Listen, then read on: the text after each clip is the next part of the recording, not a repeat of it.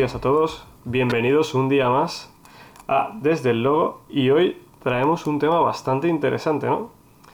Nos hemos preguntado durante mucho tiempo cuáles son los jugadores del futuro de la NBA o si la NBA tiene futuro en sí misma, ¿no? En estos jugadores y si hay jugadores que pueden eso ser los jugadores emblema de la liga, ¿no? Los nuevos vamos, las estrellas, los que salen en las pancartas, los que salen por todas partes, ¿no?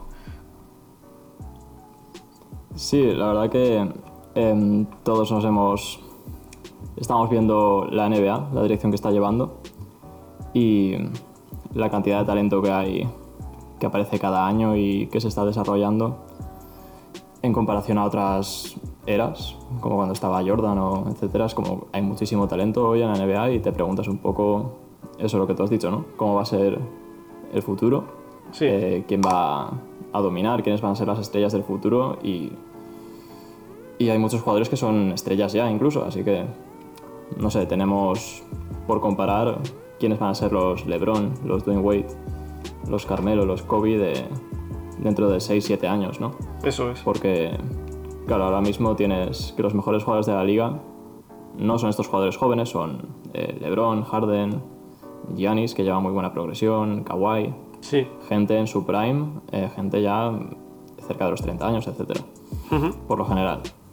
Y, y nada, queremos ver un poco quiénes van a ser esos jugadores, ¿no? Cuando hayan pasado unos 6-7 años. Eso es. Y nos, centra- nos centraremos sobre todo en, en jugadores a partir de con menos de 23 años, que consideramos jóvenes, entre comillas, Hmm. En el baloncesto, con mucho, mucha progresión aún por delante y con un potencial muy prometedor, ¿no? Eso es. Así que nada. Yo creo que si te parece vamos a empezar por los más relevantes, ¿no? Los, los que tú has dicho, los Kobe, los LeBron, los vamos, los top top top de los sub-23 que hay ahora en la NBA, ¿no? Y Sí, los jugadores que, que marcan una generación. Eso es. Y yo creo que de estos sub-23, yo creo que voy a empezar quizás por uno de los más evidentes, que es Ujú. Luka Doncic. Yo creo Sí, claramente. que Luka Doncic, Pero no vamos... No es un orden estricto de quién es el mejor al peor, Claro. sino un poco el, el Tiger, Claro, el saco en el que van a estar los, los que liderarán a esta generación. Y luego los otros jugadores interesantes que pueden llegar a ser estrellas en la NBA. exacto, Así que Luka Doncic me parece bien empezar por él. sí. Casi 21 años, casi. Del 99, Casi 21 años y podría retirarse con un gran palmarés ya. lo ha ganado todo en Europa, todo. Eh.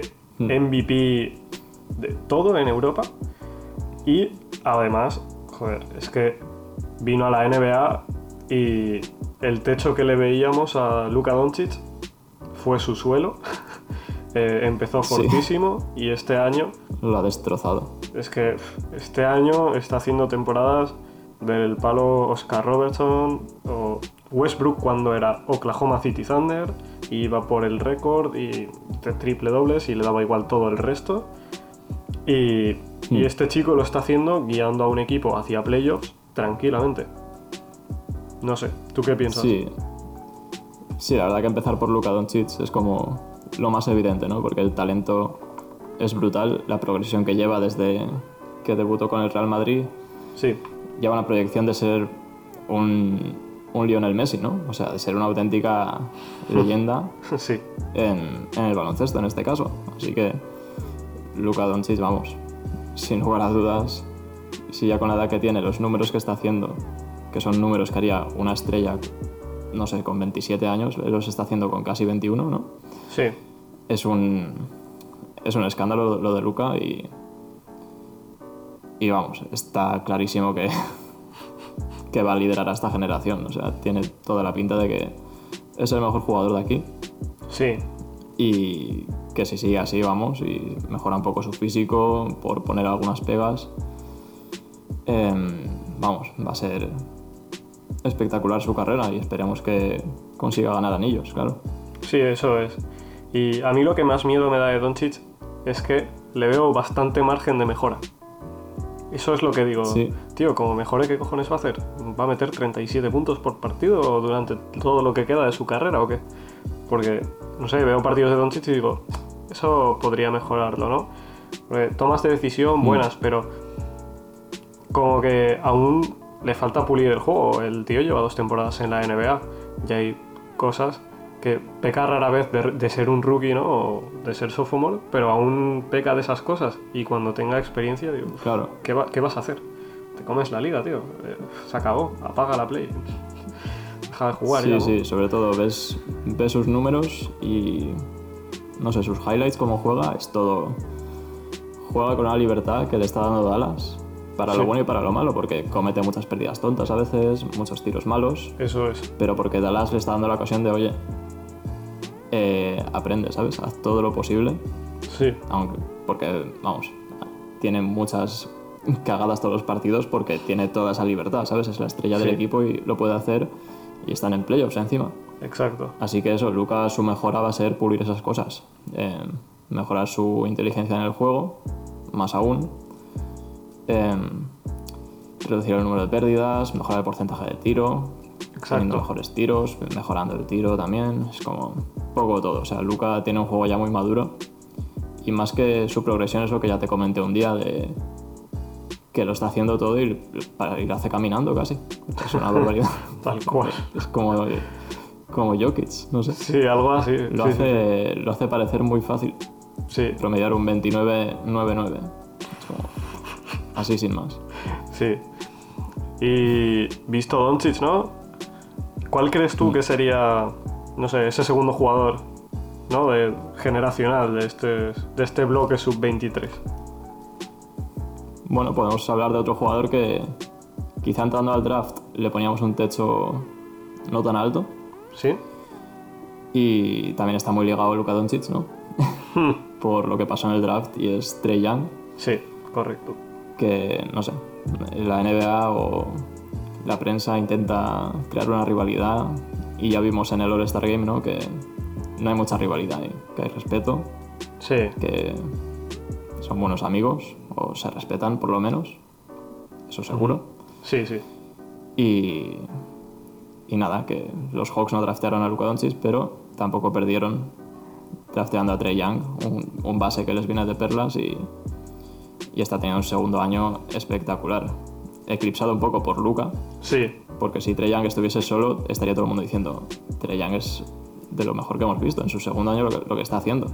Sí. El tercer máximo anotador de la liga, es un playmaker increíble, ¿Mm? lo que promedia es los tiros que hace, la facilidad con la que juega, ¿no? Espectacular este chaval.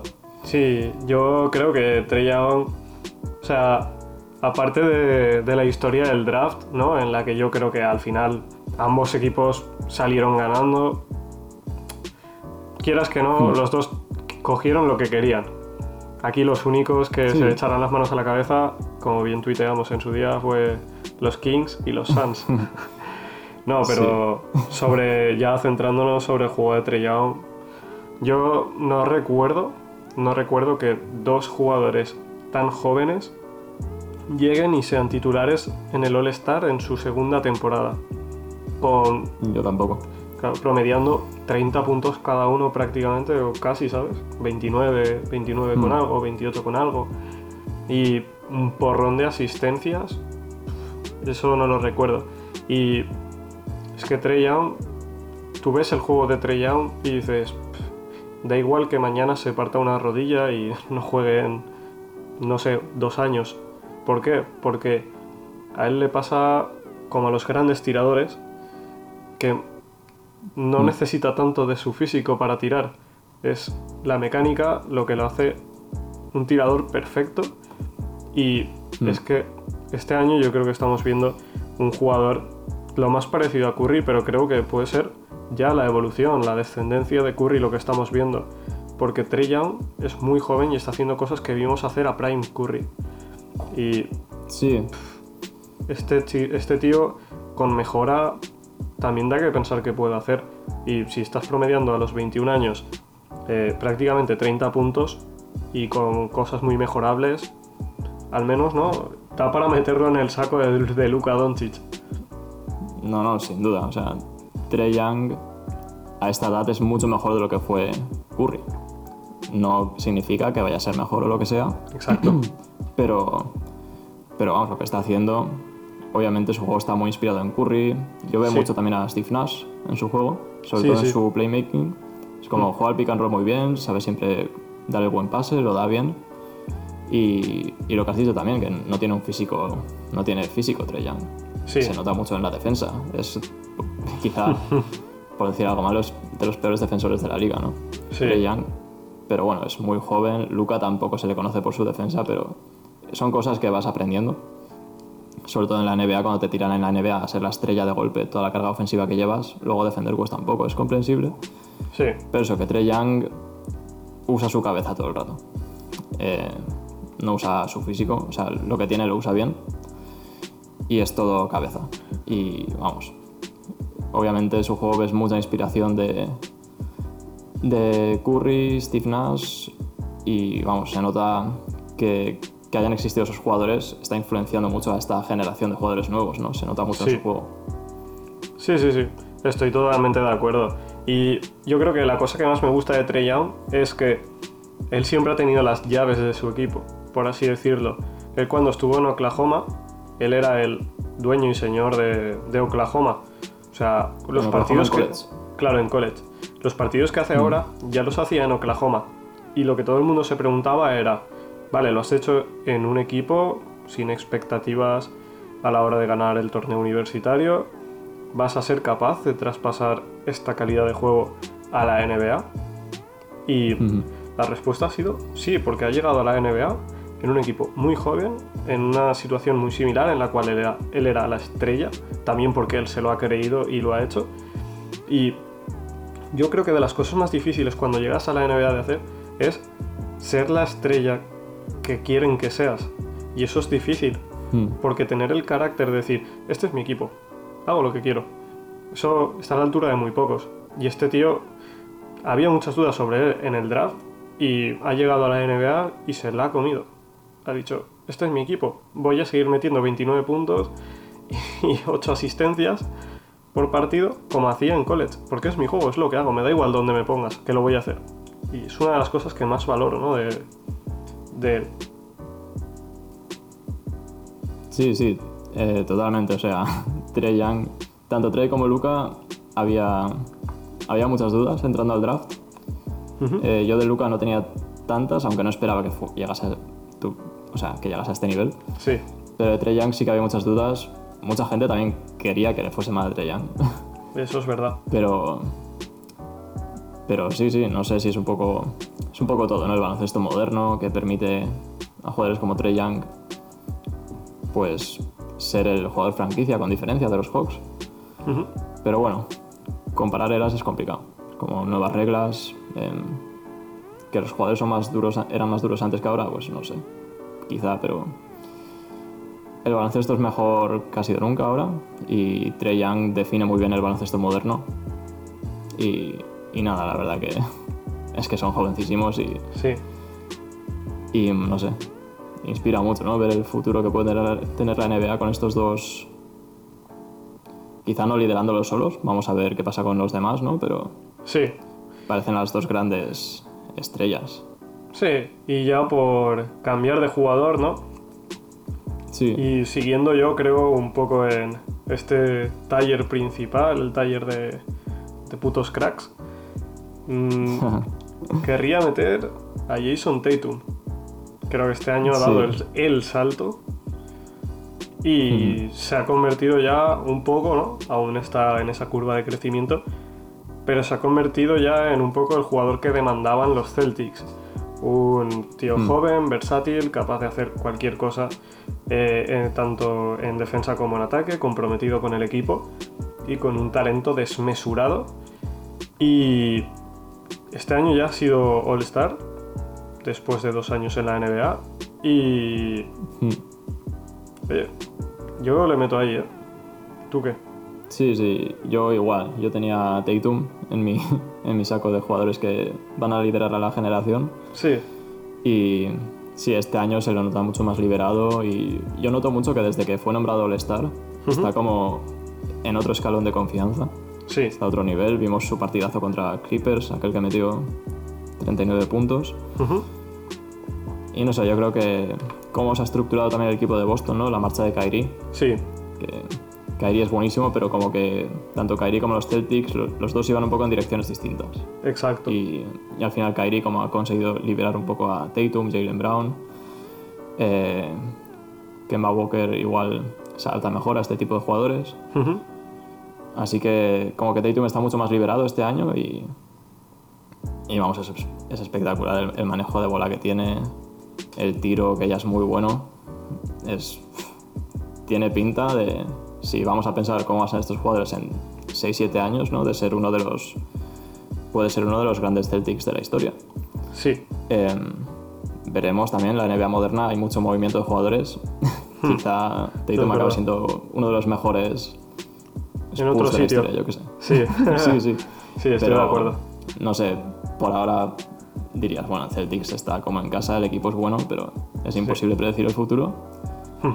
Pero bueno, tiene pinta de, de Hall of Famer, ¿no? Por decirlo de alguna forma. Sí, sí, tiene muy, muy buena pinta.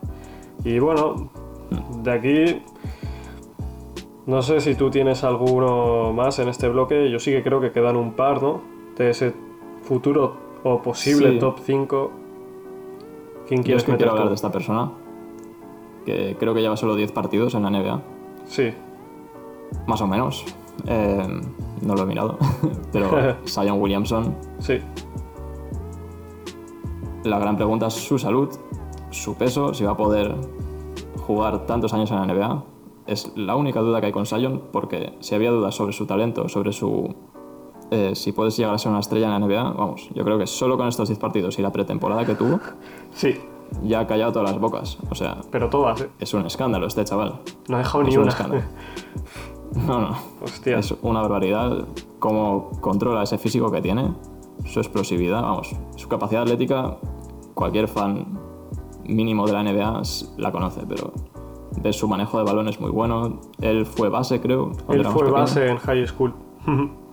Sí, se nota que tiene un poco esa visión, esa, esa mentalidad un poco de pasar, ¿no?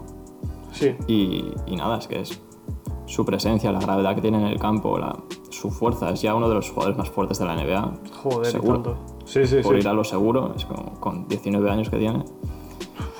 Es un escándalo este jugador y, y espero, espero de verdad que tenga salud, mucha buena salud durante su carrera y no tenga lesiones graves. Hmm. Sí, sí. Yo, eso. Espero lo exactamente lo mismo. también, supongo. Yo lo tenía, lo tenía ahí y lo tenía con, con un interrogante puesto por el mismo motivo que tú. La salud. Sin Claro. duda, este tío cuando está sano, Sion es eh, quizá el que más fuerza es tiene por, por peso, ¿sabes? Mm, propio, o sea, por kilo. Y Sí. es que es una, un animal. de, de un millón.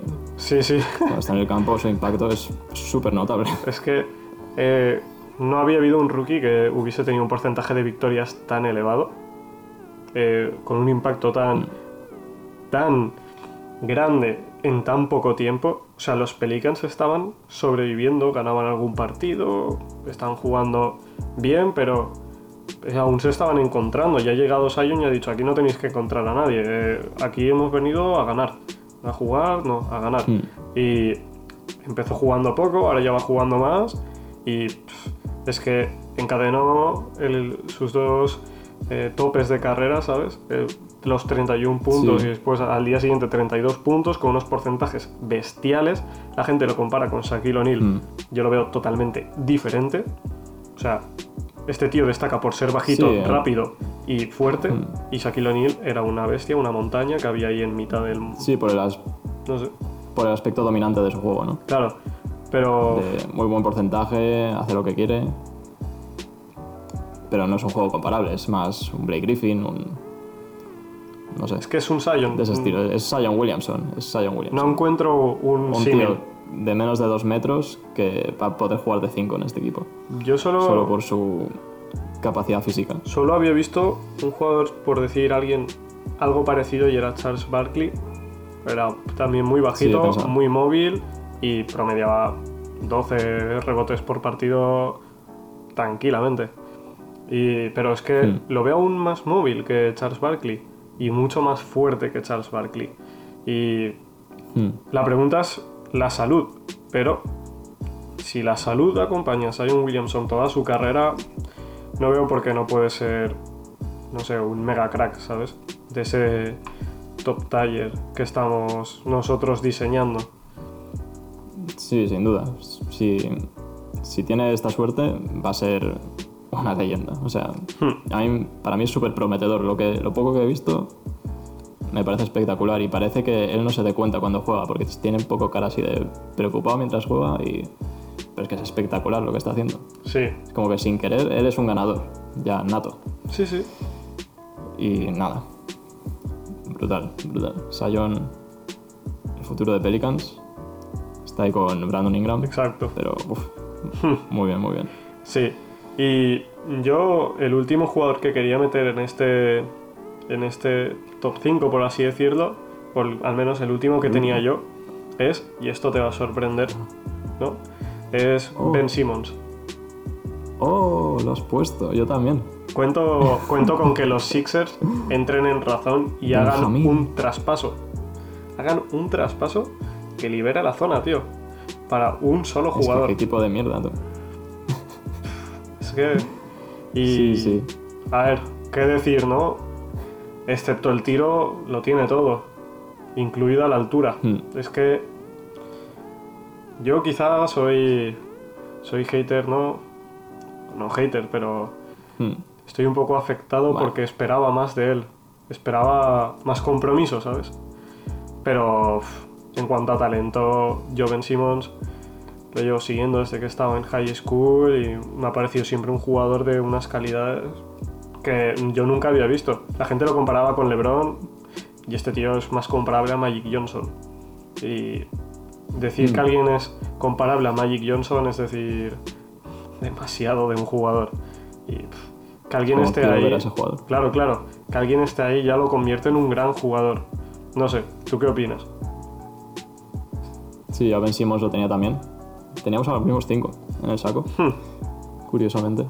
Sí, Y sí, no, no esperaba que pusieras a Ben Simmons porque siempre eres así duro con él. sí, Pero bueno, yo creo que sí que ha dado un buen salto este año. Sé que este verano pasado estaban todos los vídeos de Ben Simmons tirando y tal, y la gente se esperaba que, no sé, promediase un triple por partido, ¿no? Sí. Por lo menos. Y no ha sido el caso y la gente pues ya solo por eso ya está decep- decepcionada, ¿no? Pero, no sé, yo creo que ha dado un buen salto ofensivamente un poco. Ujú.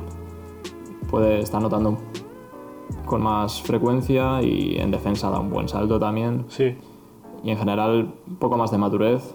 Se le ve un poco con más ganas. Él ya lo dijo antes de empezar la temporada, como que había recuperado un poco el amor por el básquet y es solo su cuarta temporada o tercera jugando, ¿no? En la NBA, sí, tercera jugando. si no me equivoco. Tercera jugando. Y, y sí, Ben Simmons es que es eso. O sea, lo único que no tira eh, no es que no sepa tirar, es que no tira.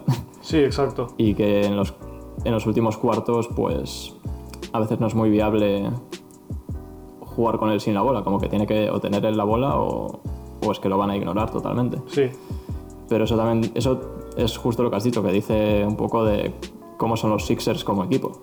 Em, yo el trabajo del Tom Brandt, que es el GM, lo cuestiono bastante en general. Yo también. Porque lo hemos comentado muchas veces de, vale, ha conseguido a Jimmy Butler, a Tobias Harris como, guau, grandes nombres, pero parecen movimientos típicos de un GM novato que dice, voy a, voy a petar el voy a equipo. hacer aquí una locura para, Sí, para que se me respete, ¿sabes? Voy a pillar a Jimmy Butler y tal. Y mientras tanto has pedido a Robert Covington, un tío que tira bien y defiende.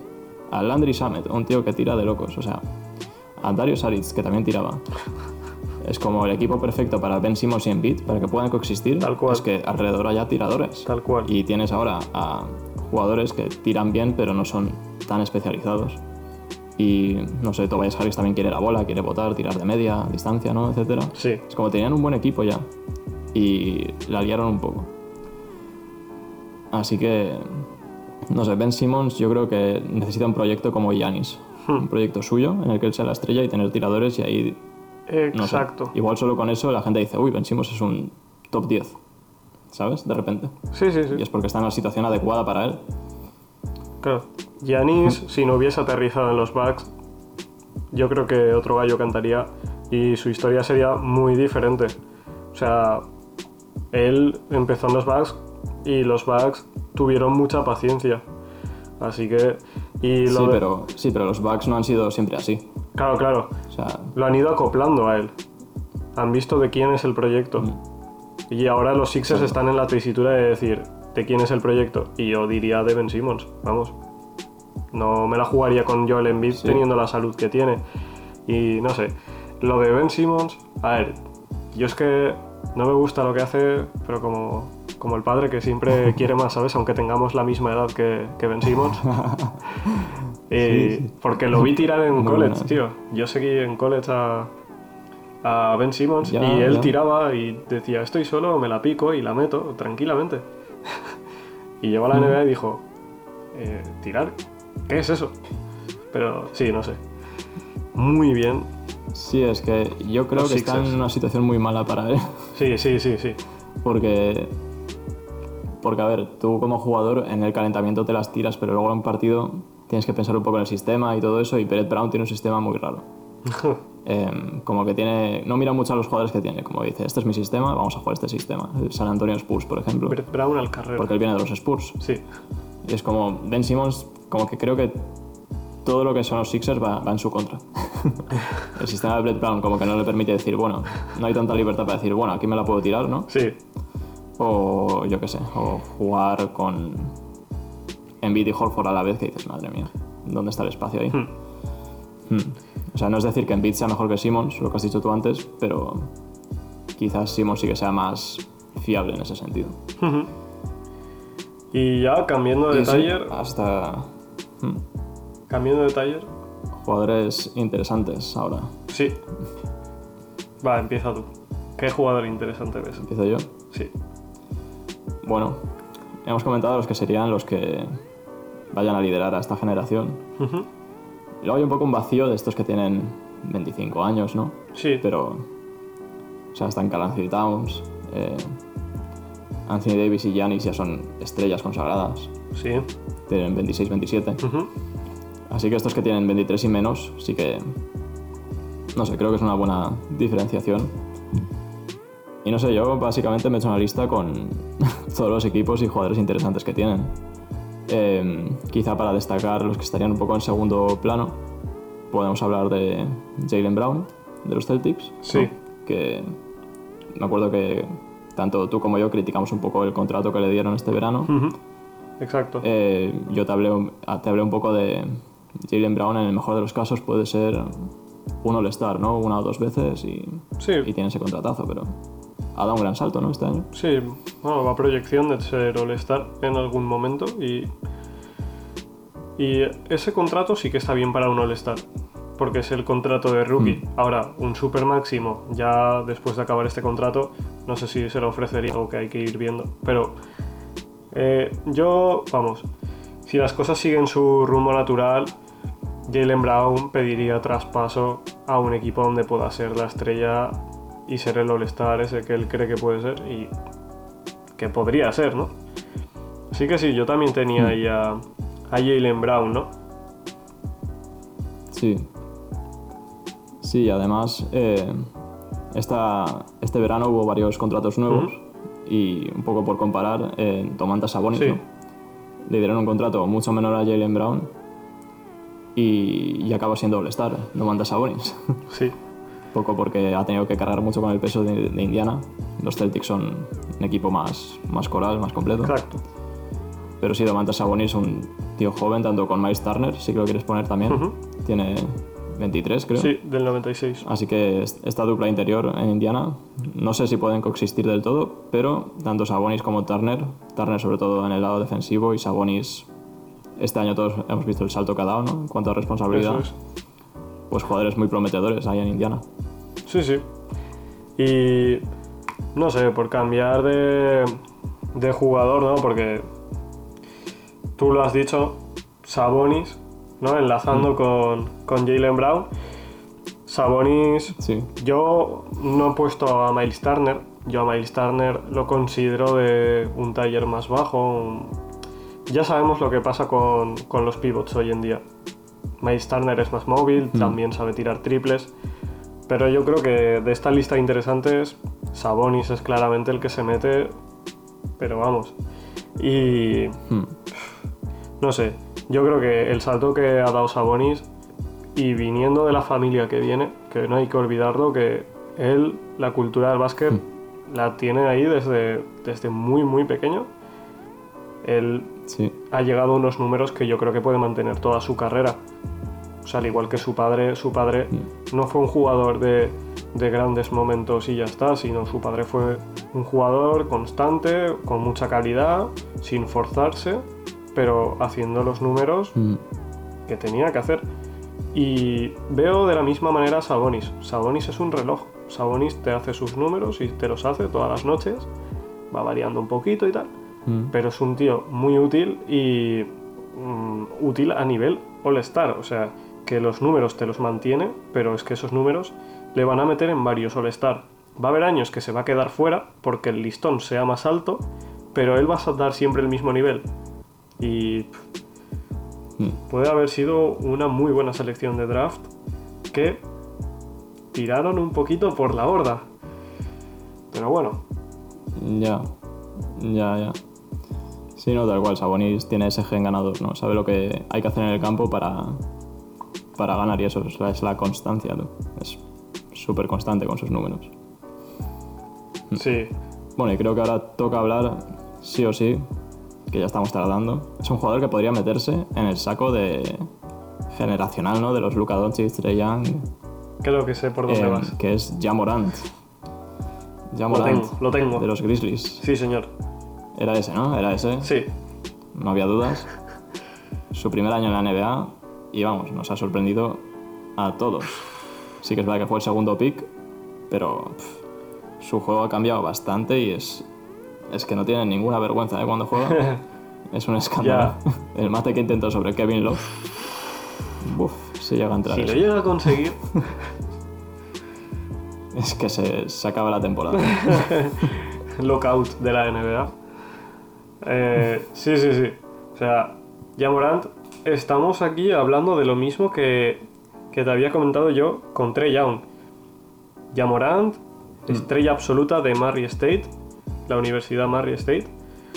Y llega a la NBA y la pregunta es la misma. Sí, muy bien en una universidad menor, veo que, veo que lo haces bien allí, pero ¿vas a ser capaz de reproducir esos números o algo así en, en la NBA?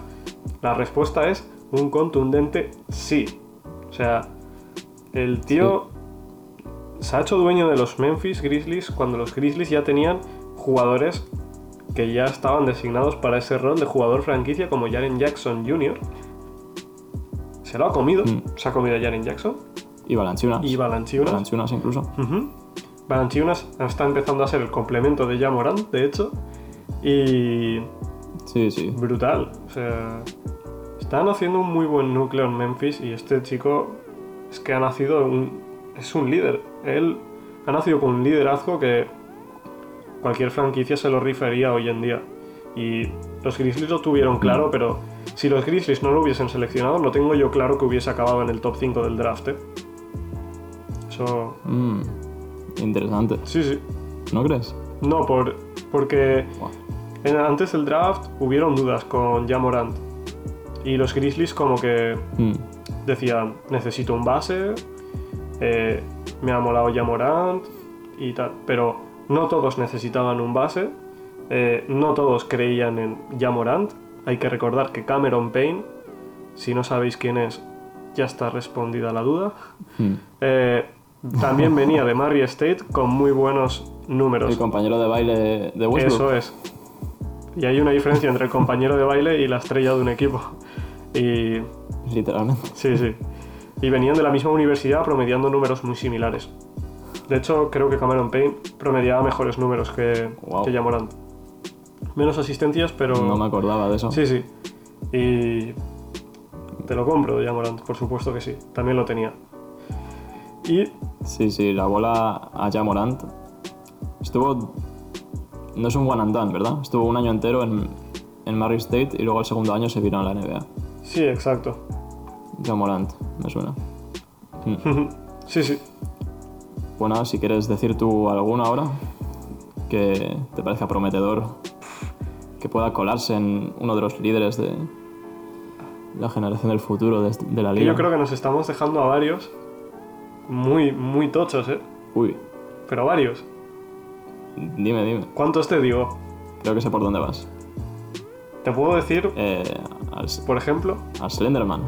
Slenderman, Slenderman Ingram, por ejemplo, es uno de ellos. Sí, Ese tocho, tocho. lo tenía. Eh, qué decir, ¿no? Historia de superación ahí. Con todo el Tal tema cual. de los coágulos de- en la sangre. Pff, Vaya tela, tío. No hay que olvidarse de eso para nada. O sea, hace un año de esto. Y tampoco hay que olvidar que Chris Paul, por un tipo de, de enfermedad similar, se retiró. Y este tío, ¿Quién? Chris Bosh, Ah, Chris Bosh. Chris Bosh, Ha entendido Chris Paul. No sé. Chris Paul Sí, se va a acordar de ti, ¿eh? sí, todos, todos nos acordamos. Todos nos acordamos de Chris Bosh Sí, cuando vimos lo de Brandon Ingram. exacto. Y muchos yo creo que pensábamos, yo lo pensé en algún momento, ¿no? Que cuidado porque esta lesión o este, esta enfermedad no es, vale, voy a descansar seis meses y ya está. Puede ser que nunca vuelvas a jugar a básquet, porque sí, ya está. Y nada, consigue ser All-Star y lo que necesitaba era un cambio un poco de, de aires, creo yo. Y ya poder estar en un sitio donde se crea alguien. Porque en los Lakers, ¿qué situación había allí? Sí, sí, y un aplauso a los Pelicans porque el paquete que enviaron los Lakers por Anthony Davis, Telita.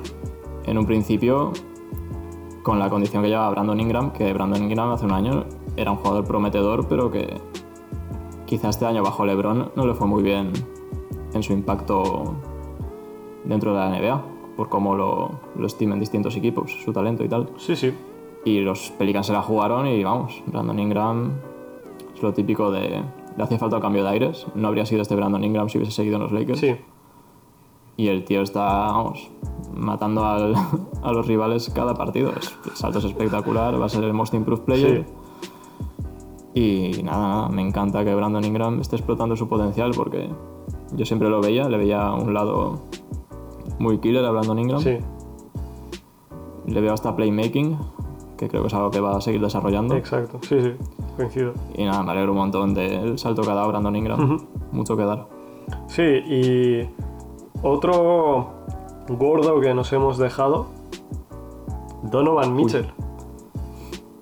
Hombre, ¿cómo de olvidarse de Donovan Mitchell? Cuidado. Ya ves, ya ves. Cuidado con Donovan, Jugador franquicia eso es. en Utah y juega con Gobert, Mike Conley y un equipo muy completo, la verdad. Tiene la suerte de Donovan Mitchell que ha empezado en, en la NBA en una muy buena situación Sí, y también tiene un poco esa ese perfil de jugador que no lo han apreciado siempre, ¿no? que tiene algo que demostrar cada día y nada, poco a poco tiene cada vez menos cosas que demostrar, ¿no? ya es un All-Star bastante claro este año y, y vamos, Donovan Mitchell va progresando cada año poco a poco, pero muy bien. Me encanta este jugador y, y vamos, va a ser un problema durante muchos años en la liga, Donovan Mitchell. sí, si todo va bien debería sentarse en el All-Star de aquí a lo que le queda de, carrera. Vamos, debería estar ahí, si no siempre, casi siempre, siendo el jugador franquicia. Y sí, un jugador que como dices, desde que lo draftearon, a él lo draftearon como especialista defensivo y como un tío que podía enchufar sus triples, ¿no? Un, un 3 vamos. Mm. Y no, él empezó y lo sacaron de suplente siempre. Le, le dieron en un par de partidos, no sé, como 30 minutos o así. Metió en, en cada uno de esos partidos pues 22, 23 puntos. Y Quinn Snyder dijo, cuidado, tenemos jugador. Y a partir de ahí Este bueno. el desarrollo ha sido espectacular. O sea, se ha, se ha cogido los Utah y ha dicho, bueno, ahora este es mi equipo, vamos a hacer algo todos Mm. juntos. Y les dio a Utah lo que necesitaban, que era, primero, un sustituto para Gordon Hayward y segundo, un go-to Mm. guy. Es decir, bueno, eh, ¿quién se la tira? Eh, no, se la tira Donovan Mitchell, no Sí. hay duda. Si alguien se la tiene que jugar es él. Sí, tal cual. Y. eso ya como franquicia te da un poder de decir, tengo un tío que me va a resolver los momentos complicados y son los momentos que te convierten en estrella. Y por eso yo lo meto en el saco este, ¿no? De, de cracks. Ya no mega cracks, pero Sin cracks. duda. Un, un robo del draft, claro, Donovan Mitchell. Así es. Y, Nadie se lo veía venir, el manejo de bola y todo, y muy bien, muy bien. y Y voy a decir yo al siguiente gordo que nos estamos dejando, sí, que lo tengo también seguro. Devin Booker, Ahí está, ya lo estaba tachando De y todo, digo, eh, va a decir este, si no... de los Suns. Es que Estaba viendo la lista y digo, hombre, si está Devin aquí, Devin Booker. Sí, sí, sí, sí. Los Suns que este año parecen un equipo ya de NBA, ¿no? Sí, Tienen un poco de veteranos, un poco de jugadores ahí entre medio, ¿no? sí, sí. Mm, parece un equipo con una estructura clara, ¿no? Es verdad que empezaron muy bien y ahora no van tan bien, ¿no? No van a entrar a playoffs, pero no pueden pegarse un tiro por ello. O sea, van para arriba los Suns y Devin Booker es el arma ofensiva de Phoenix, junto con Kelly Oubre, eh, cuidado. Sí, exacto. Pero bueno, esto va sobre Devin Booker. No sé si la gente se lo esperaba. Devin Booker jugó con Carl Anthony Towns y Willie Cauley Stein, ¿verdad? Sí, y En y con más jugadores. Los hermanos O sea, estaría bastante Harrison eclipsado porque jugó con todos. Ese equipo de Kentucky está prácticamente todos en la NBA. Claro, es que cuando juegas con tanto talento igual es difícil estimar cómo de bueno eres, ¿no? Porque Devin Booker, ¿en qué posición lo seleccionaron? ¿En el 9 o algo? El 7? 11. El 11. De Flipas. hecho, eh, te voy a contar cómo era ese año eh, los Kentucky Wildcats. Ellos, su mejor jugador o el jugador más destacado era Willie Cauley Stein. Y Sí. Eh, los partidos en college duran 40 minutos y Carl Anthony Towns jugaba como 20 minutos o así, promediaba 12 puntos, Mm. 7 rebotes, muy muy discreto. Y todos los jugadores jugaban muy poco tiempo allí. Devin Booker era el sexto hombre y jugaba también bastante poco, pocos minutos, promediaba 11 puntos. Era, vamos, era un don nadie Devin Booker. Y de hecho sorprendió que lo eligieran tan arriba, porque era el jugador más joven del draft y, y cuando lo vimos meter 70 puntos en, en Boston, ah, yo creo que ahí la gente ya dijo, ¿qué cojones hace este tío, tío? ¿Se está enfermo o qué, tío? O sea, fue una locura, fue una locura. El año ese de en, en esto, en, en Kentucky, fue totalmente inútil para él, pero Ya. le draftearon alto al final. Y, perdona, no fue elegido en el número 11, Pero no tan en alto. el 13. En el 13 lo, ele- lo seleccionaron. En el 13, bueno, pues no tan alto como debería realmente. Ya. O sea, en retrospectiva, top 5, ¿no? Seguramente. Sí, es que ese draft iba cargado, ¿eh? Sí, me acuerdo. En principio. Bueno, estaba por Zingis, ¿no? Estaba por Zingis. Estaba de Andrew Russell. Sí, Jalil Okafor, que era buenísimo. Jalil Okafor era Tim Duncan. Sí, sí. Sí, el caso de Towns me es de los casos que más me ha sorprendido a mí, porque es como. A este tío le ven el potencial, porque no ven otra cosa. Es como, no ha tenido un gran año. No, no, Y era el número uno casi unánime, era o él o Okafor. no jugaba. No. Y bueno, bueno, de alguna forma acertaron muy bien los, los scouts con Carl Anthony Towns. ¿Te imaginas, No tanto con Booker. ¿Te imaginas que los Wolves seleccionan a, Jalil Okafor? Se estarían tirando de los pelos. Fuah. Madre mía. Bueno, igual habría pasado todo distinto. Sí, hubiese. Jalil Okafor entró en los Sixers del proceso y estaba un poco cabreado por acabar ahí. Hostia. A saber. Y. Bueno, continuando por la lista, Sí. ¿no? Vale, ahora mi siguiente en la lista es alguien que para mí este año se ha colado muy fuerte y es Bama de Bayo, de los Miami Heat. ¿De Bayo? ¿Qué decir, no, de Adebayo? Eh... Em,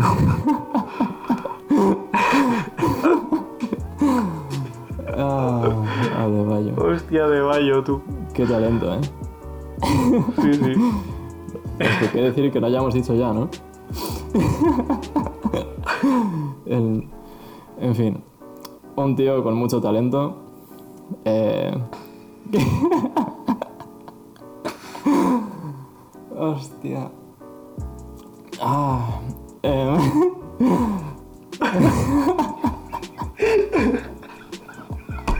No puedo, tío.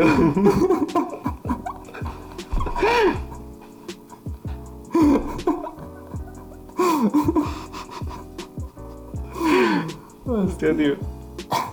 Es que ha sonado todo falso la de Bayo. Porque ya me estaba riendo, tío. Y el siguiente en la lista, hostia. Adebayo. Adebayo. Otra vez. Hostia. Ya no sabía ni qué decir de Adebayo. Lo has dicho todo ya. Ya, Solo te falta decir cuál es su DNI o... ya, ya ni me gusta Adebayo, tío. Ya ni me gusta. Hostia.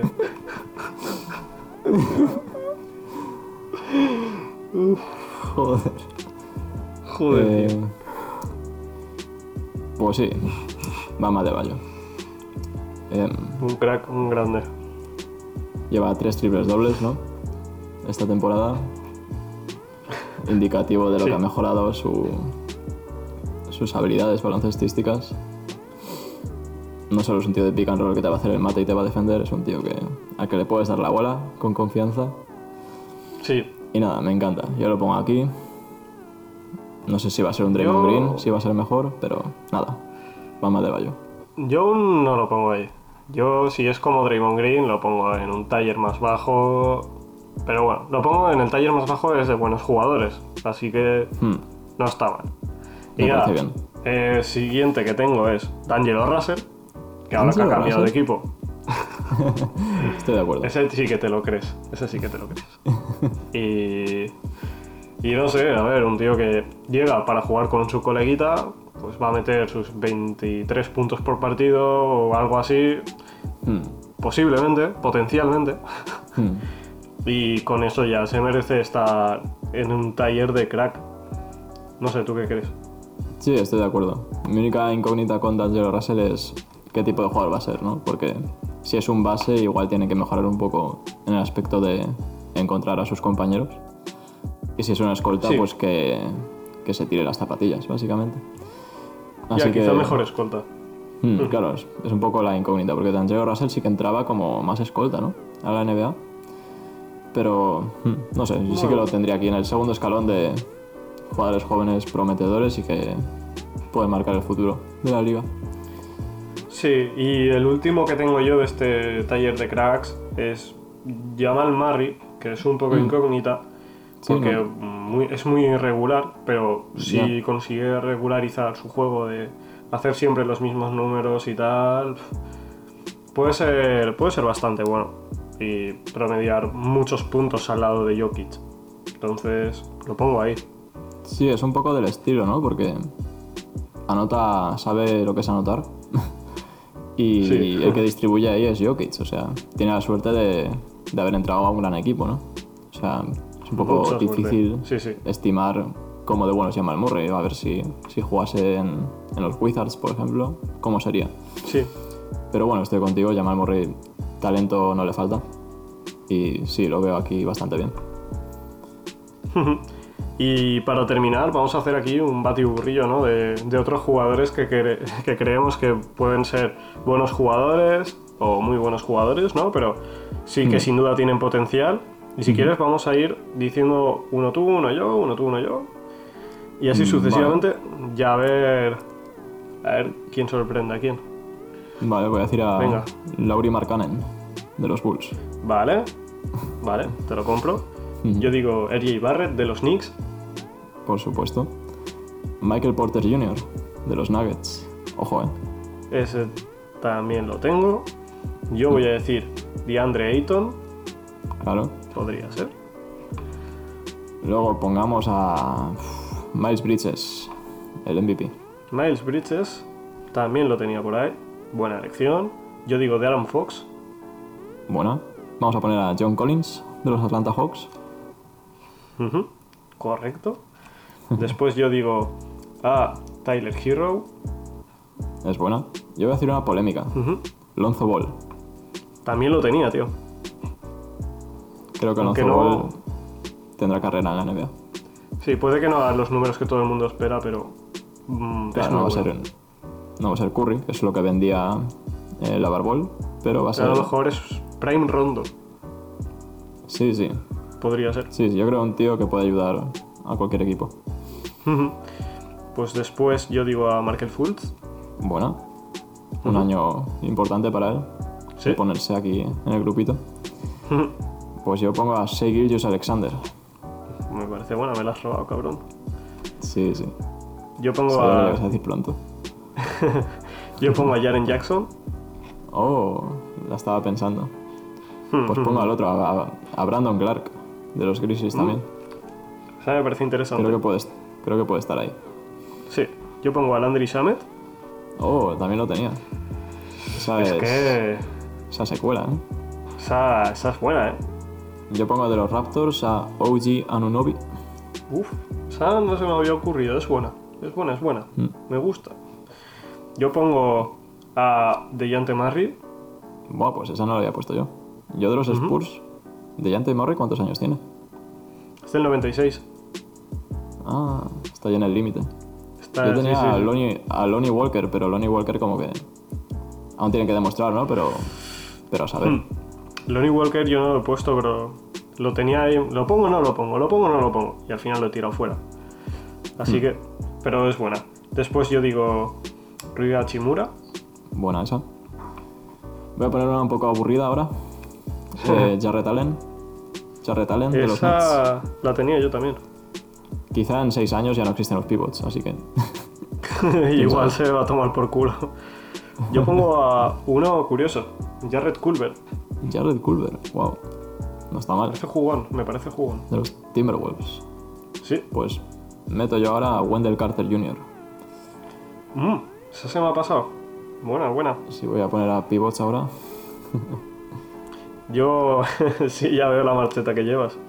Yo digo Luke Kennard, para que Vale, tiene me espacio. gusta. Voy a decir de los Hornets a PJ Washington. Y Washington, Me esa es buena. interesante. Y yo creo que voy a decir a Kevin Werther. Mm, me gusta. Los Hawks. Pues voy a poner. No me gusta mucho este jugador, pero uf, quién sabe en lo que se convierte. Colin Sexton, de los Cavaliers. Bueno, sí, es un poco el caso, ¿no? Es el chupón de la liga. Sí. Pero bueno, eh, cuando alguien le enseña un poco de disciplina al chaval, igual juega bien. De momento, pues enchufa. Y el que sí que la pasa un poco más, que también había puesto, es Darius Garland. Lo pongo ahí como Mm. posible, bueno. El Jedi. Está bien. Voy a poner a lo más positivo de los Warriors este año, Eric Pascal. Hmm. Yo creo que estamos viendo un espejismo. No lo he puesto. No creo que Eric Pascal dure en la liga más de 5 años. Oh, duras declaraciones. Sí, sí. Pero a su talento me ciño. No sé. Sé que he sido duro, pero es lo que hay, ¿no? Y yo por último tenía aquí puesto a Justice Winslow por ver que puede ser. Ujú. Aunque es el último que tenía. Porque es quizá el, El que último.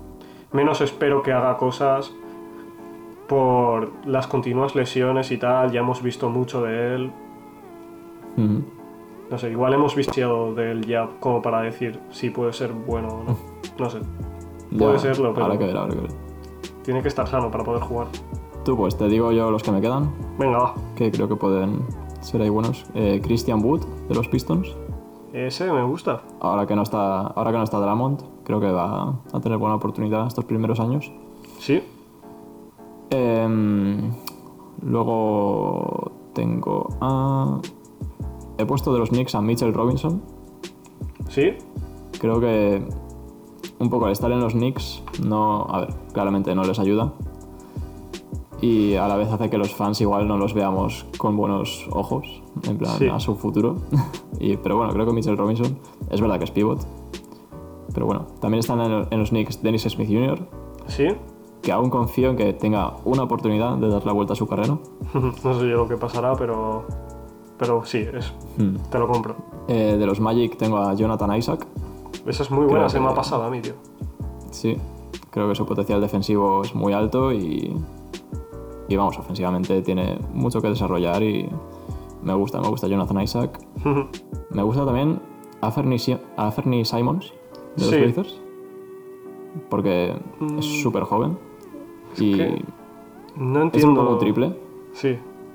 No entiendo los Blazers. porque ya, pero no es malo, chaval. No, No. es malo y bastante atlético, no tira mal. Está bien tirada, eh, la tuya. Me gusta. Hmm. Y finalmente, creo que Marvin Bagley tiene aún mucha carrera por delante. Sí. Sí, puede. sí, puede ser. Sí, sí. Ok. Me ha parecido bien. Mm. Así que nada, Genial.